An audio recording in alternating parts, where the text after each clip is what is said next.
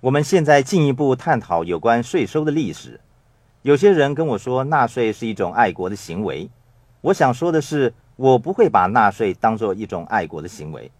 我视纳税为文明社会里一项必要的生活开支。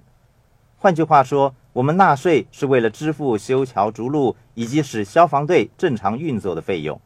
举例说，我名下其中一栋公寓曾经发生火灾，我非常庆幸我缴纳的税款支付了消防队员，他们得以正常运作，为我扑灭了火灾。我视纳税为一项必要的开支，但是我还是不喜欢缴税，我还是认为它是不公平的。它之所以不公平，因为在美国，最贫穷的人缴付的税率是最高的。每当我听到一些知识分子说我们纳税是为了照顾贫苦大众，我总是摸不着脑袋。事实上，从百分比来看，缴税最多的是穷人，最少的是富人。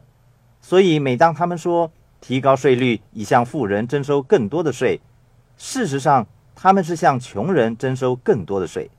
所以我总是不明白，为什么人们说税收是帮助穷人这个概念，它实际上是惩罚穷人，让富人变得更富有。因为税法实实在在是为富人而写的，税收真正惩罚的是 E 和 S 象限中的人，不是 B 和 I 象限中的人。如果你明白不同象限的区别，你会发现这个极为有趣的情况。大多数的人认同了纳税这个意识。并且乐意为国家纳税，但是基本上纳税的都是一象限的人，不是 S、B 和 I 象限的人，因为他们总是能够把握税收的漏洞。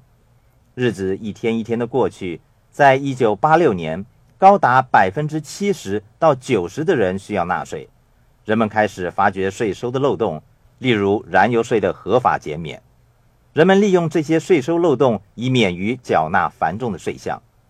我喜欢在 B 象限工作的其中一个原因，是我可以在不同的时候选择作为一个一象限的人而得到工资，也可以作为 S 象限的人而得到工资。同时，我也可以选择成为 I 象限的人而获得工资。如果我只是一个在一象限工作的人，我便没有其他的选择了。如果你是一个 S 象限的医生，你也没有什么其他选择。税法是不公平的。可是，你可以寻找其他方法，让税法为你所用，变得对自己有利。